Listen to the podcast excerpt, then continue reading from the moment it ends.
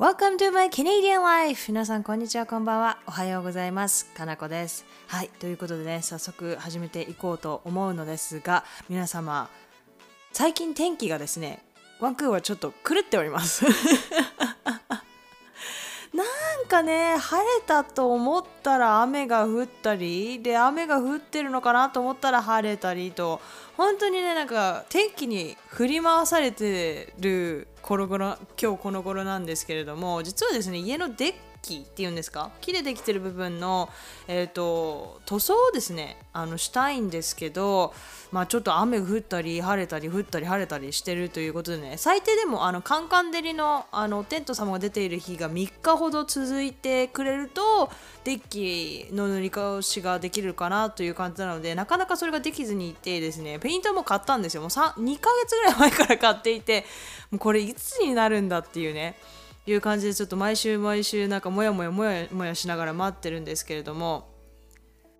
すっごい私事ではあるんですけれども先週ですね物もらいに久々になりましてもう左目がめっちゃほぼ開かずにですね土曜日とか。なんか物もらいってなる前に皆さんなんかなんとなく分かりません？あ来るなみたいな。あちょっと違和感がある。ちょっと痛いみたいな分かりません？私だけですかね。そんなんかわ分かるんですよ私の場合は。だから、えー、先週かななんか左目に違和感を感じてあちょっとこれ物もらいっぽいなってちょっと痛みもあったので物もらいの目薬を買いに行ったんですね。でそれをつけてなんか氷冷やしたりとかして、まあ、それでなくなったんです。で先週の金曜日にまた痛みが来てあこれ今度はちょっと痛いなとあこれやばいなと思って、まあ、同じことをしたんですけどもがっつり腫れてしまいましてですね めちゃくちゃ腫れちゃったんですよ。本当に目がもう開けられないというか本当に痛い。まぶたきをするために痛いぐらいの感じであの腫れてしまったのでこれはちょっとやばいなと思ったんですけれども、まあ、ネットでまあ、皆さん真似してほしくないんですけどネットでねちょっとちょころっと探すとやっぱりまあ2週間ぐらい。長くて2週間ぐらいでなくなるからっていういう風に書いてあって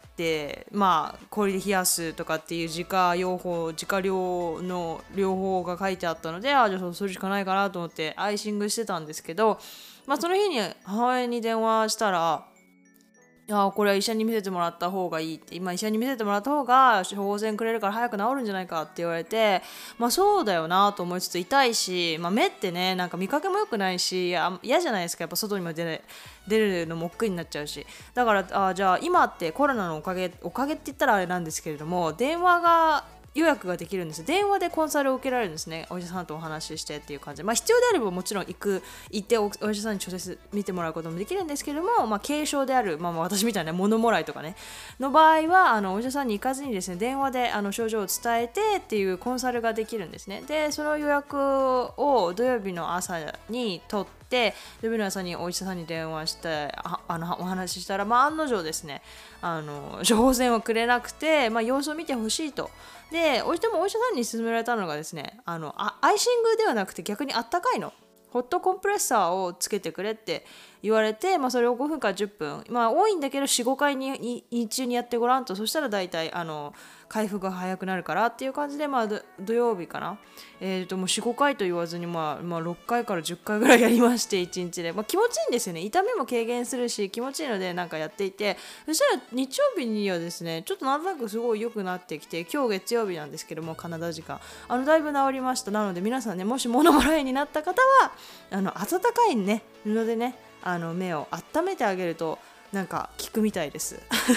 でも さっきですね今左目が物もらいで今治りかけなんですけど右目に今違和感があるんですよ。ちょ待てよと。左目が治ってきたのに今度は右目かと。本当にねどうするんだ私って感じですよね。もう何もないなと思っていたらね物もらいが来たりあの回転性めまいを起こしたりと。なんか私の体でちょっとガタが来てるんですかね最近ね。あでもちなみになんですけれども、えーと、ワクチンのコロナワクチンの、えーと、接種をしてからですねちょうどもうすぐ2週間かな？10日11日目ぐらいなんですけど今。あの全然何も副作用はなくてですね、えーと、2週間で一応効力がえー、と70から 1, 1回目の同性時で70から80%って言われてるので、えー、と2回目打ってから2週間で、えー、と 90%95% って言われてるのでまあある程度ね抗体ができてくるという感じなのであと3日ぐらいで。まあもちろんね何も変わりませんよ。マスクはつけますし除菌もしますし人との距離はと取りますけれども、まあ、気持ち的にねだいぶ少し楽になるかなと思うとすごく今週の金曜日がねちょうど2週間になるんですけども、まあ、それがねちょっと楽しみかなと思っております。はい、だんだんだんだんねえっ、ー、と昔のコロナ前の生活に戻っていくのかなと思うとちょっとウキウキしております。えーと、祖母もね日本にいる祖母も打ってもらったということであの何の反応もなくですね今は過ごせているので本当にありがたい限りですね。はいまあ、もちろんねまだ不安だよっていう方はあの全然待っていいと私は個人的に思っているのでね打ちたい人が打つそれだけでもねかなりの数の人が今打っているので私個人的にはすごく嬉しいなと思っていて多分打たない不安があるっていう人は多分ね絶対にマスクをつけたりとか自分ですごく用心していると思うのでそういう面では別に迷惑じゃないかなと私は勝手に思っているのでまあそうですね打ちたい人打て打てる人が打先に打てばいいんじゃないかと 勝手に思っております、はい、日本でも今ずっとガンガンガンガン打たれていると思いますので、まあ、不安な方はね少し待ってもいいとは思うんですけれども、まあ、打ちたいとか打てる人っていうのはねガンガン打っていたらどんどんどんどんコロナ前の日常に戻れるんじゃないかなと思っているのでね早く日常に戻って留学したい人がね留学スムーズに行けるようにまたなるといいかなと思いますね。はい。私も早く日本に帰りたいです。ねまさかね日本に帰るのがこんなに難しくなるとは思ってなかったので、本当に。はい、ということでね今週もトピックに早速入っていこうと思うんですけれども今週はですねまあちょっと転職系の話キャリア系の話をしようかなと思いましてですねまあ私自身、えーと過去新卒で卒業してからカナダでまあずっとあの仕事をしているんですけどもその間に2回転職もしております。2回転職して、えーと、給料は約2倍に上がっておりますね最初始めた時から。なのでねあの転職まあ、どうしてそんな上がるんだ？どうしてそんな短期間転職して2回もできるんだっていう話をねしようと思うんですけれどもカナダっていうか北米ですね。まあ私はあくまでもカナダでの経験しかないのでカナダで話を進めさせていただくんですけれども多分北米全体に言えることだとは思います。あのカナダってキャリアがすごく自由なんですよね。でまず根本的にすごく何が日本と違うかっていうと年功序列新卒一括採用がありません。で中途採用が主です。なんかそれのせいなのか分かんないんですけど、まあ、転職イコールキャリアアップっていうイメージが浸透してるんですね。めちゃくちゃ。でキャリアチェンジもすごく自由でもういつでも何度でもできるっていう感じがしますしだから実際にしてる人も多いですね。なので大学に社会経験をした後戻る人も多くて、まあ、学士を1つ以上修士または博士号を持った高学歴がまゴロゴロいる感覚がしますね。で新卒一括採用がないっていう話をしたんですけれどもじゃあ、まあ、日本のような就職活動あるじゃないですか。がカナダの大学生にはないんですね。というかカナダの大学は、まあ、入学するよりも卒業の方がまあ数千倍難しいので大学3年4年生の時に学業をこなしながら日本の就活みたいなことをまず両立させるのでかなり難易度高いと思うんですね。もちろん不可能ではないと思うんですけれども、まあ、かなり難易度が高いと。でじゃあ就活は就職はどうなるのかっていうとあの日本でいう中途採用がメジャーとなりますで新卒一括採用がありませんのでポジションごとにですね採用します。だからここのポジションの人がいなくなったらまあ採用を始めるとかあ辞めるって決まったらまあ採用を始めるとかそんな感じですね。なので日本のような新卒一括採用がないので新卒カードが存在しないんですね。ていうかむしろ新卒であることは経験重視のカナダでは、まあ、むしろ不利でしかないんですよね。なので大学ではどこの大学を卒業したっていうよりはもうどこの学学部を何を勉強したのかっていう方が重視されるんですね。で基本的に就職では就活ではっていうんですかね。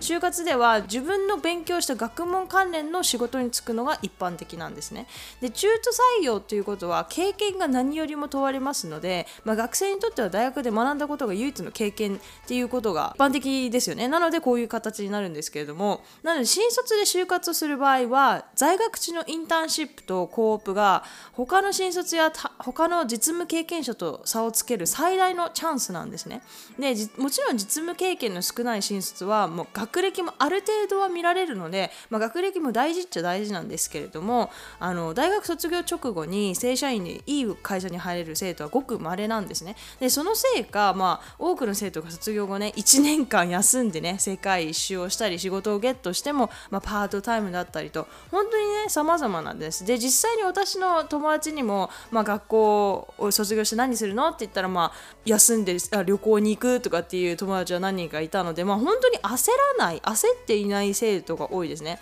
で旅行しなくてもまあ普通にパートタイム今のパートタイム仕事があるからそれを続けるみたいな感じで言ったりとかまあ、卒業直後に正社員をゲットする生徒は学生時代に相当インターンシップやコープを頑張った人たちって言えるんですね。で、こちらで卒業後にそのまま正社員で働くことを walking into a job っていうんですね。まあ、のジョブに歩いていく。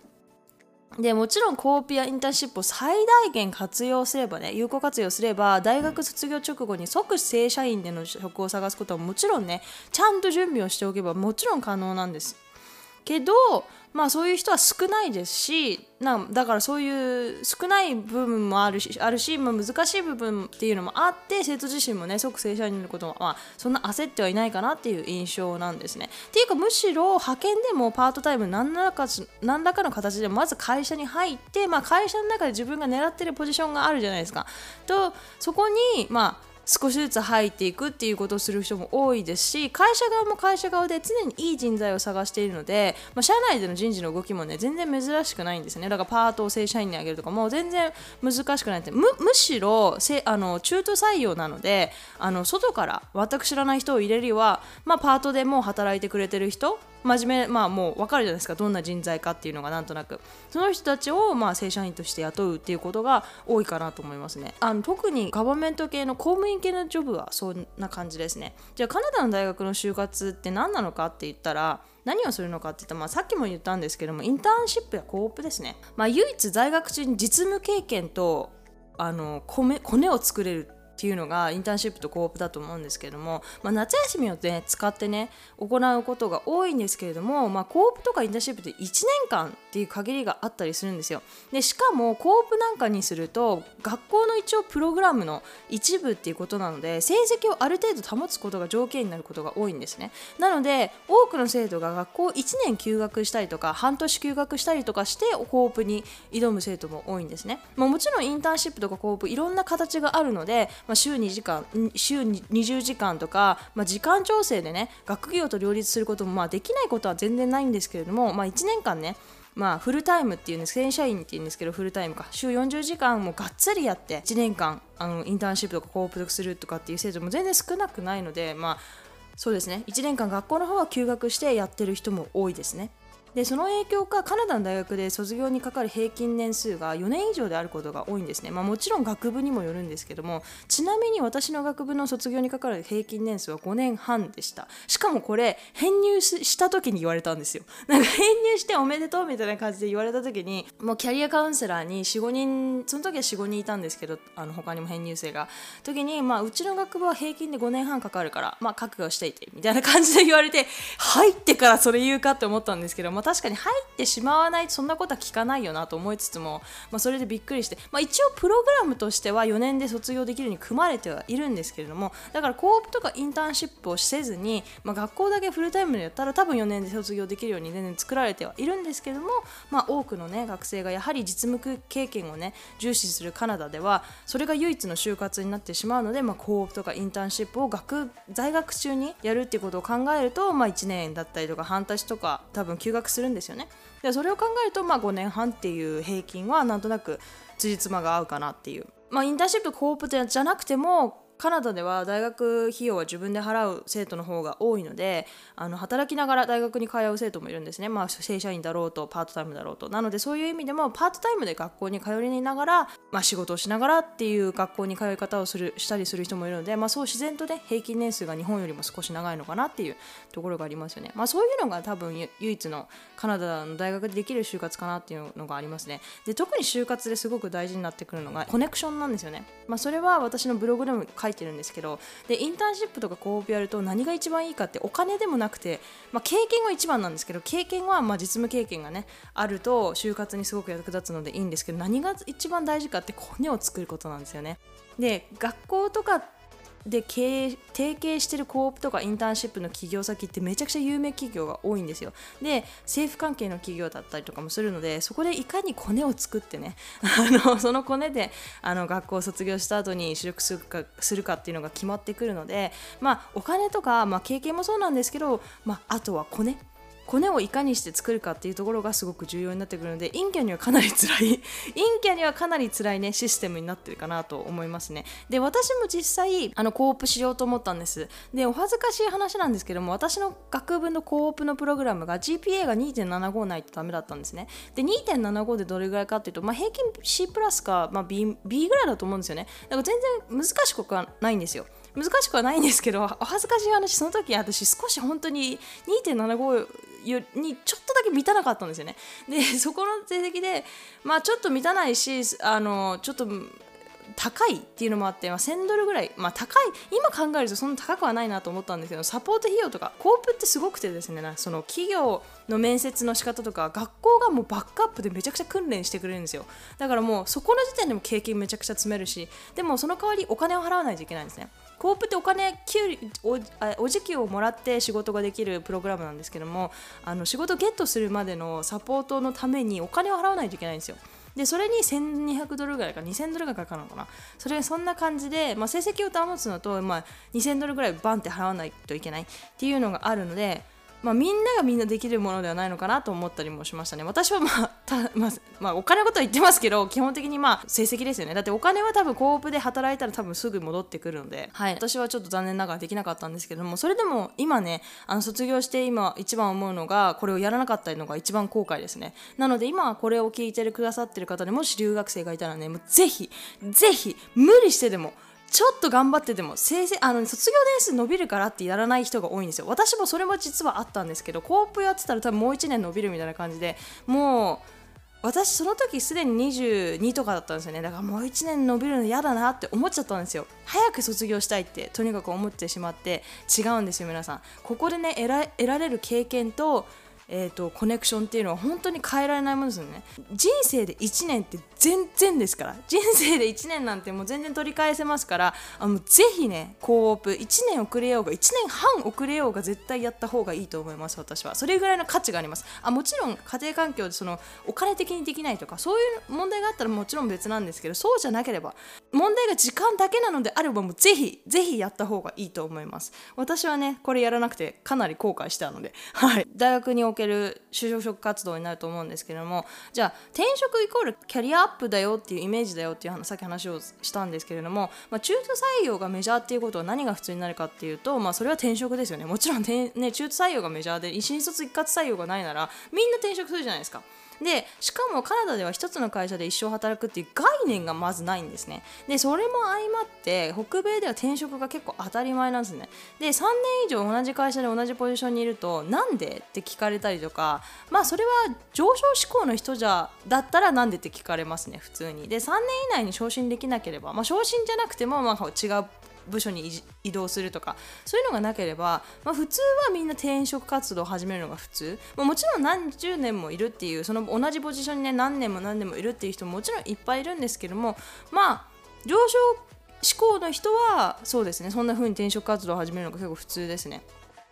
でなので転職のイメージは必ずしも悪いイメージではなくてむしろキャリアアップなのでいいイメージかなと思います。で日本では結構ネガティブな印象なんじゃないかなって思っていて私は個人的に。なんでかっていうと私の日本の友達が仕事を辞めてカナダに遊びに来てくれた時に私のカナダの友達に仕事を辞めたっていうとおめでとうって言われてとても驚いていたんですね。で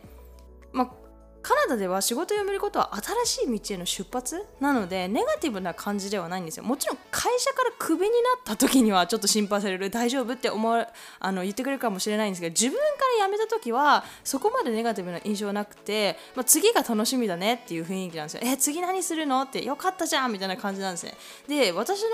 その友達は日本で、ま、日本の、ま、周りの友達に仕事を辞めたってことを伝えた時にすごい心配されたっていう話をしてくれたんですねでカナダでの反応ってまあほぼ真逆じゃないですかなのでそこにすごくびっくりしていてまあでも彼女はね喜んでいたんですけれどもでも私はぶっちゃけ日本の反応も間違ってはいないなと思っていてとても親身になってあの心配してくれてるなと思うんですね私は。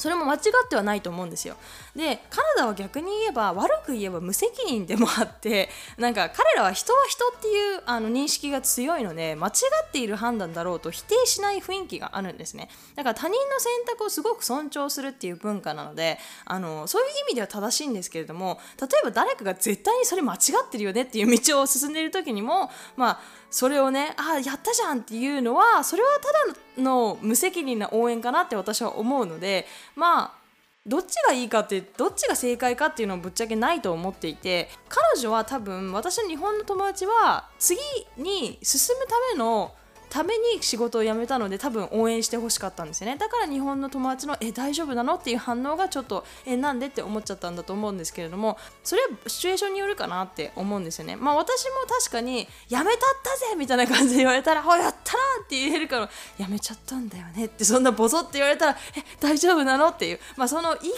りますよねその本人のその辞めた時のテンションがすごく高かったら次がのプランがあるんだなっていう感じでああじゃあ応援しようかなって思いますけど不安そうにねやめちゃったって言ったらえ大丈夫なのってこっちも思いますよねだからまあそれはシチュエーションにもよるし、まあ、どっちが合ってるとかはないと思うんですけれども、まあ、そういう意味ではそうですねカナダはちょっとポジティブかなと思いますね。でさっきちょろっとあの言ったんですけどあのカナダはその3年でね辞めてしまうとか転職がすごく多いって話をしたんですけども唯一ね長く勤続年数が長い職業がありましてそれがね公務員なんですよ。で公務員の場合は唯一長く働いた方がいいんですね。でなんでかっていうと公務員は勤続年数によって年金などが大幅に変わるんですね。なので長く働く人が多いです。でもそれでもやっぱり最低勤続年数を勤務して転職する人も多いんですね。定年までずっと働く人は公務員でもそこまで、まあ、みんながみんなっていう感じではないですね。で公務員は私の中では一定期間働いた後にまあ早期退職するイメージがありますね。で公務員の仕事ってすごくベネフィットとあの福利厚生とかめちゃくちゃいいんですよね。で給料もいいんですよ。給料も良くて福利厚生も良くて年金もめちゃくちゃいいのでめちゃくちゃ人気があるんですよ。募集にね1件の募集にまあ公務員も公務員試験とかがあるわけではなくて普通にそのポジションごと中途採用なんですね。企業と一緒なんですよこっちは。あ、まあ、簡単なその職場のポジションによってその簡単な試験っていうのはあるんですけども日本みたいなその統一試験みたいなのが全くないんですね。なので誰でもなれるんですよ高校卒業して。れば。でなんですけどそのすごく福利厚生とかそのベネフィットがいいのでめちゃくちゃ応募が来ちゃうので外に出てる公募っていうんですか？あの要するに政府内ではなくて私たち一般人もこう応募できるところはほぼね取ってもらえないんですよ。ほぼその口コミ？要するにその例えば市役所だったら市役所内であここのポジション空いたんだけど誰か応募したい人いない？って言って内側でこう応募するかそれかその知り合い例えばこういうポジションが空いてるんだけど知ってる人でいい人いないって言ってその市役所に勤めてる人の紹介でとかでしかありつけないくらいその倍率がめちゃくちゃ高いんですよね。で実際に私の義理のえーと、お兄ちゃんもずっと本当に何年も公務員に応募したんですよで1回も引っかからなくて1回面接にすらあのこぎつけなくてですねもうこれはやっぱり無理なんだっていう風に諦めてかけてていたところですねもう知り合いの知り合いの知り合いの奥さんぐらいのところの人が市役所に勤めていましてその人がねあの一言人事に口を通してくれたんですね名前を彼の名前を通してくれたら一発で面接にこぎつけましてですね今市役所で働いてるんですよなのでそれぐらいね本当にコネ公務員とかは特にコネがないと、まあ、むしろコネがないともうありつけないんじゃないかっていうぐらいあの難しいと言われてるんですねその職にありつくのが。それぐらいすごい倍率が高いです。だからそういう意味でもその大学在学中のインターンシップコープでもし政府関係の企業とかね政府関係の職に就けたらもう本当にそこでコネを無双したらもう将来安泰ですね。逆に言ってしまえば。なのでそこがね本当にすごく重要になってくるかなと思います。でまあそのこのキャリアチェンジなんですけれども年齢がね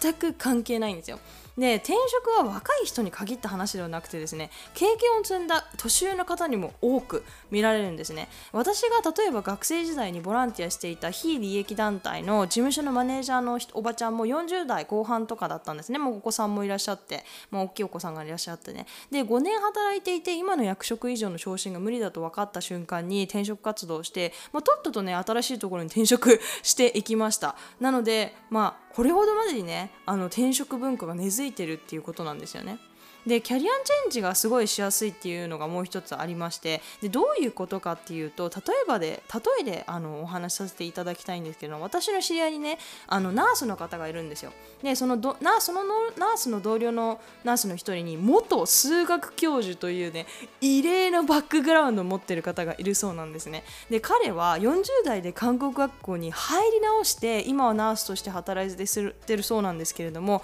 元数学教授って、まあ、私の勝手な偏見なんですけど絶対給料今の方が低いですよね。分かんないですよ。もしかしたらナースってかこっちのナースで残業入れると800万とか余裕超えてくる人もいるのでまあ一概にはいけない言えないんですけどもそれでもね何歳からでもやりたいことに挑戦することができることが受け入れられていることがもうこの例で現れていますよね。元数学教授のナースってもうなかなか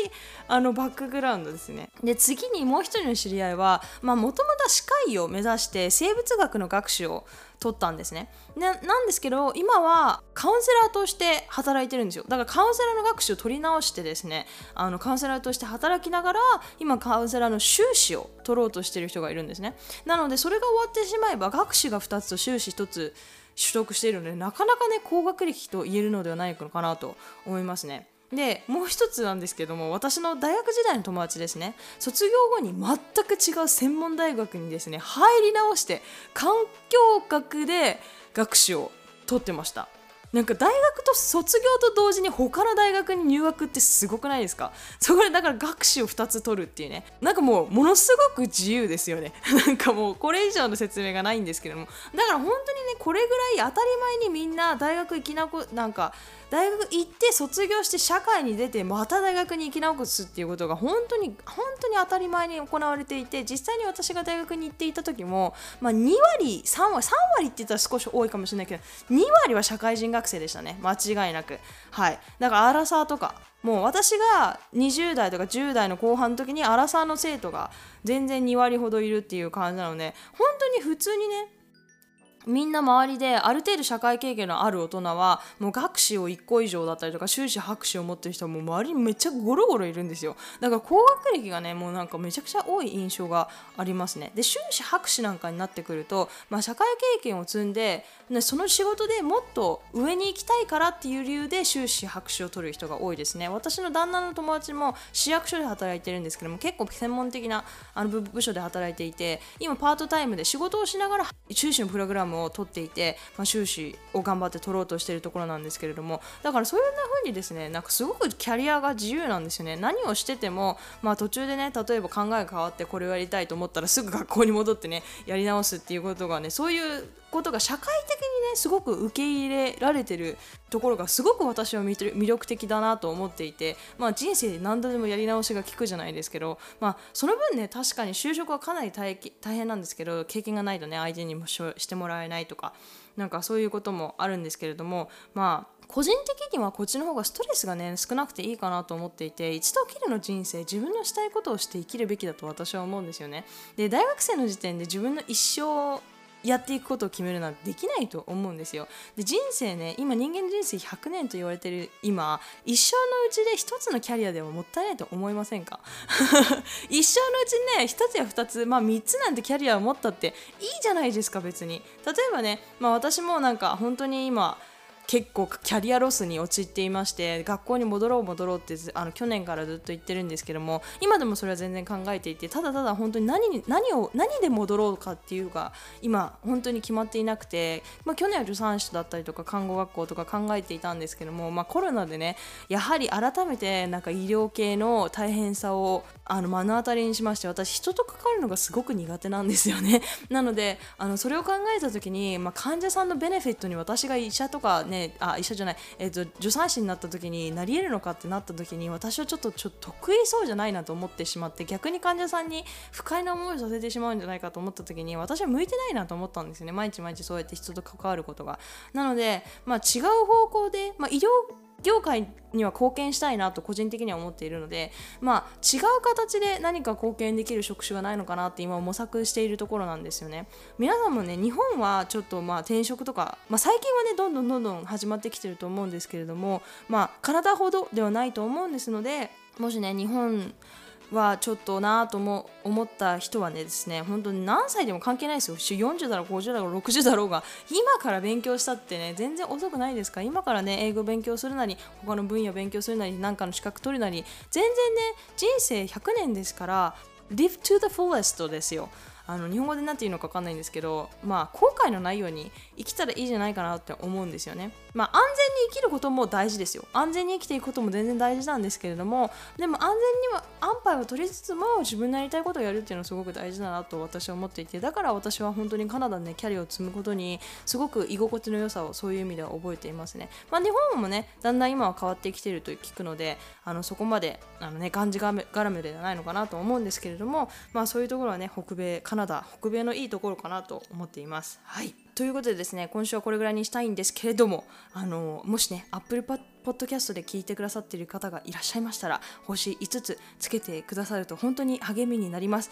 えっ、ー、と毎日チェックしてるんですけどまた星5つつけてくださった人がいるみたいで本当に 本当にありがとうございます。マジでねあの地味に励みになるので押してくださるとね本当に嬉しいです。よろしくお願いいたします。はいということでねあの質問感想バト等々がありましたらいつも通りですね概要欄にお便りフォーム